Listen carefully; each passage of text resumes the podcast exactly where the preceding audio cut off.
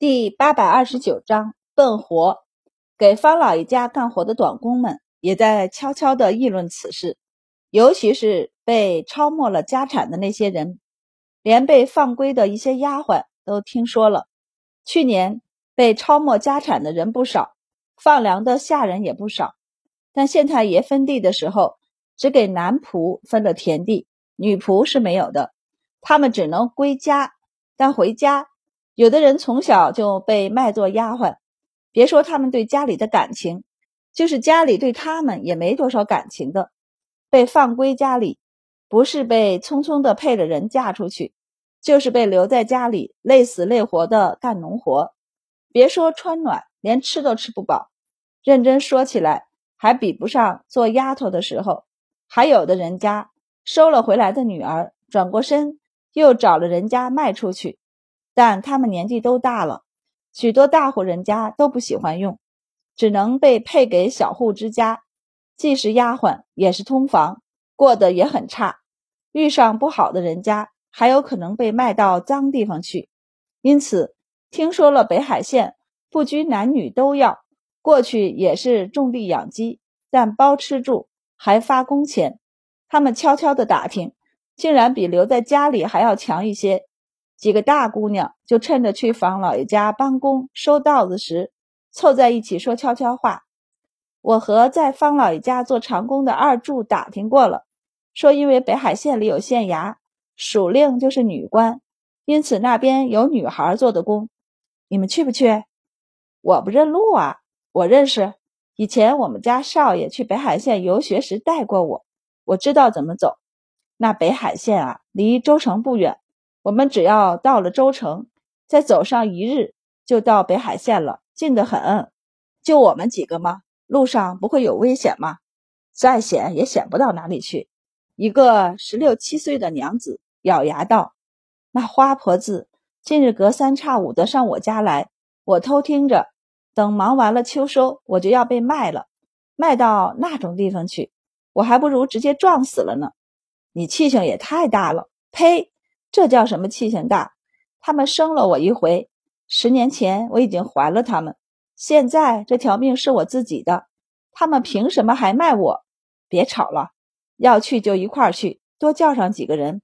我叫上以前认识的姐妹，现在还在家里没出嫁的，除了那几个真疼女儿的外，其他的谁不想留着入冬卖个好价钱？我们干脆一块儿上路，人多也不怕。我认得去州城的路，二柱人好，他常给方老爷往县城里送东西，认识不少车行的人。我们到了县城，可以请他帮忙雇一辆车去州城。这事儿啊，不能漏掉风声。我们联络好人就走。户籍怎么办？还要什么户籍？我们都是女子，又没地，直接做了流民去。对，做了流民去。而此时。崔元就在离他们不是很远的县城里，他抓了两串钱给几个帮闲，和他们道：“放心，不是坏事儿。我就是想着你们县没那么多地养人，而我们县那边地多，让他们留在县里，不是做乞丐，就是到处打短工，犯了事儿流窜起来，到最后背锅的还不是你们？”帮闲们见识有限，觉得崔元说的很有道理。而且只是传一些消息，又是真的，人家去不去也全靠自愿，那就没什么不能说的了。于是帮闲们接过了钱，拍着胸脯表示没问题。崔元请他们喝酒，等人走了以后，便呼出一口气。跟在他身后的书童忍不住道：“少爷，我们不跑吗？”崔元无语：“跑什么？万一这儿的县令知道您在这儿挖人，还不得抓您啊？”崔元不在意的挥手道：“放心吧，县太爷不会知道我们的打算。这才哪儿到哪儿，我还打算摆了台子招工呢。”书童无语。崔元说了摆台子招工，果然第二天就摆了台子招工，就在城门口，当着守城官的面儿摆的。守城官和衙役便好奇的来询问：“西街哪块有那么多的苦力？你怎么不去招，却来这里招？”崔元理直气壮的道：“那边都是短工，干了一两天还罢。我这要招的是长工。现在开始，可能要到明年开春才干完。衙役就打量他，笑问：“你这看着也不像是商号的管事啊，怎么要组建商队走商？”这却不是。崔元笑道：“家主是北海县县令，他要修路搭桥，还要耕作庄园，所以需要不少人手。北海县人少，所以要往外招一些短工。”他叹气道：“衙役不够用啊！北海县招人招到这里来了。”衙役立即汇报给县令。县令闻言没多想，挥手道：“不用管。北海县现在财大气粗，那县衙和县城破破烂烂的，肯定要修啊。他们人不够，从外头招也是正常的。”县令想得很开，正好他们去赚了钱，回来还得花在我们县里和家人身上。倒也富了我们。衙役觉得县令说的对，于是也不限制崔元了。每天路过时，还看看他招的人。可惜了，大多数人一听要去北海县，还要一去好几个月，就不乐意去了。两三天下来，他也只招到了三四个人。崔元自己都没想到，他招收到的第一批大量长工，竟然是一群小娘子，从十二岁到十八岁之间。一共有十八个，才一进城门就找到了他，问他是不是北海县招工的。为首的一个小娘子问：“有我们能做的事儿吗？”崔元愣愣地看着他们。其实他不明白，他们去了能干什么？是能开荒，还是能建造码头？但来前县令一再叮嘱，女子也要，不拘性别，所以他还是肯定的冲他们点头，要。你们都是要去北海县的，确定能留很长时间？女孩子们狠狠的点头，确定。崔元便研墨提笔来报个名字。一个年龄比较大的小娘子抓紧了怀里的包袱，问：“我们能不能今日就走？”崔元微挑眉，笑道：“当然可以，正好我这两日也招了一批人，我着人送你们一起过去。”至于他，他要带着剩下的钱去往下一个县，而这两天他终于也找到了一个靠谱的人，帮忙继续在这里搭台子招工。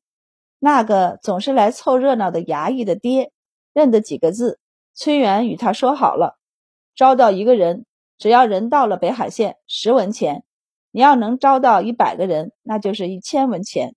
书童和崔元离开时。忍不住同情地看着那些衙役和城门官，等他们知道他们少爷还私底下拿了钱，请帮闲鼓吹招工、落户分地的事儿，不知道会不会后悔今日之事。崔元合起扇子，拍了他脑袋一下，仔细赶你的车，把眼睛收一收。他坦然的道：“这主意是白大人出的，他也说了，天塌下来有他顶着，与我有什么相干？”你少在心里说我，书童捂着脑袋道：“我没说少爷。”崔元打算每个县都去逛一逛，停留几天。而就在他前往下一个县的时候，已经有人到了北海县了。他们站在城门口，抬头去看北海县县城门口，总觉得看上去比他们以前到过的县都破烂。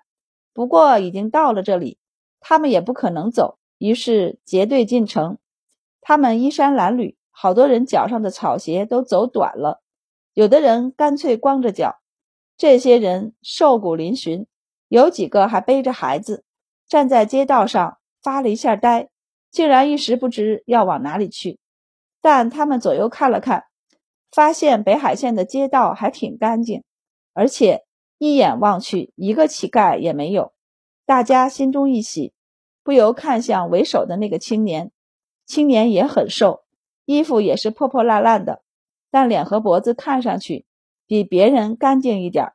他想了想后道：“既然说是北海县招人分地，那应该是去县衙。去县衙呀，很多人踌躇着不肯走。万一他们不分地，就把我们抓去做佃户咋办？他们当流民有些年头了。”一些县为了政绩也会招揽他们，却不会给他们分地，而是直接录上户籍，然后就带着他们去找一些地主老爷。要是能被看上，就招为佃户，可要交的佃租不少。算下来还是吃不饱，更不要说他们连房子都没有，那日子过得还不如做流民呢。而有的人很瘦，连地主老爷都看不上，最后还是得上街要饭去。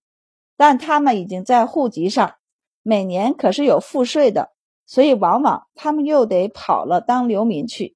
所以他们很光棍儿，便道：“大不了我们再跑呗，不是每次都那么好运的。上次大桥村那几个不就没跑掉吗？直接被拖去服役了，现在也不知道还活着没。”青年咬了咬牙道：“我和老三几个先去，你们在街上等着。要是骗人的，你们就跑。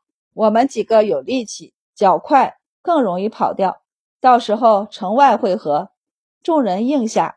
于是青年带着两个人，一边打听，一边往县衙去。其他人则在街角随便找了个地方，就席地而坐。有三个带着孩子的，干脆就把脏兮兮的孩子。往跟前一放，让他们伸手讨东西。晚上吃的饭还没着落呢，三人到了县衙，却站在公告墙那里探头探脑，没敢上前。三人都不敢上前，就只能躲在公告墙后头，抬头看到上面张贴的密密麻麻的字，三人一个字也不认识。青年叹气：“要是认字就好了，说不定都不用上去了。”站在县衙门前把守的两个衙役早就看到了三人，见他们探头探脑的，再一看他们身上那都快遮不住身体的烂布条，便按着大刀上前喝道：“你们三个是干什么的？”三人吓了一跳，很想转身就跑。衙役已经问道：“是我们县的乞丐还是外县的？”青年止住了后腿的脚，咽了咽口水问。县里不能有乞丐吗？有手有脚的当什么乞丐？白县令现在急需人手，你们之前在哪里乞讨的？青年立即道：“我们是外县的，听说北海县这边招工，还给流民分地，这才过来的。分地啊，你们要想分地可不容易，不过招工不难，跟我进来吧。”三人对视一眼，抬脚跟着衙役进去。他们小心翼翼地左右看。问道：“那不分地吗？我们县令说了，便是落户也得选优秀的人。我们北海县的地是留给勤奋能干的人的，所以要分地不是那么容易。但硬工不难。现在我们县缺人呢，不知是什么工？你们能做什么工？”衙役嫌弃的打量他们道：“你们也就能种地吧。走吧。”进了县衙，往左一走，正巧碰见宋主簿。宋主簿，您要外出啊？宋主簿停住了脚步，看见三个青年，眼睛微微一眯，这是来应工的啊。小的这就带他们去找赵丽。宋主簿嘴角微微往下压。白善将统计招工的事交给了赵明，因为他得到了重用，所以县衙上下都尊他一声赵吏。但县衙里姓赵的衙役和差吏可不少。宋主簿觉得长此以往，他这个主簿都要让给赵明了。衙役见宋主簿没说话，便连忙冲青年三个招手：“赶紧的，赶紧的啊！这时间不早了，再不统计，晚上你们连饭都赶不上了。”三个青年一听，立即跟上。赵明在一个小房间里，里面只有一张桌子、一张椅子，身后是一张挂起来的帘子。不过，这个暂时没用处。看见三人，赵明便翻开册子，问他们叫什么名字，哪一年生人，哪里人。知道他们是流民后，又问道：何时因为何事成为流民的？在来我们县之前，在何处流浪，以什么为生？然后才问有什么才能。前面的问题还好，最后一个，三个青年都是一愣。什么是才能？木工、建房子、修桥、摔砖会不会？赵明道：“要是这些都不会，那种水稻、种麦子、种菜、养猪、养鸭、养鸡、养牛、养羊会吧？”三人连连点头。种地我们会的，养鸡和养羊也会。赵明就点了点头。还有呢，就没谁会点特别的？哪怕是编竹子也算的。三人摇头，赵明便给他们如实写。倒是为首的青年犹豫了一下后问道：“大人，会木工和种地的有啥不一样吗？”工钱不一样。赵明道：“有特别才能的，县衙给的工钱更高。那种地的多少工钱？”赵明道：“二十文。”青年眼睛一亮，问道：“自个儿做吃的，还是县衙包了？”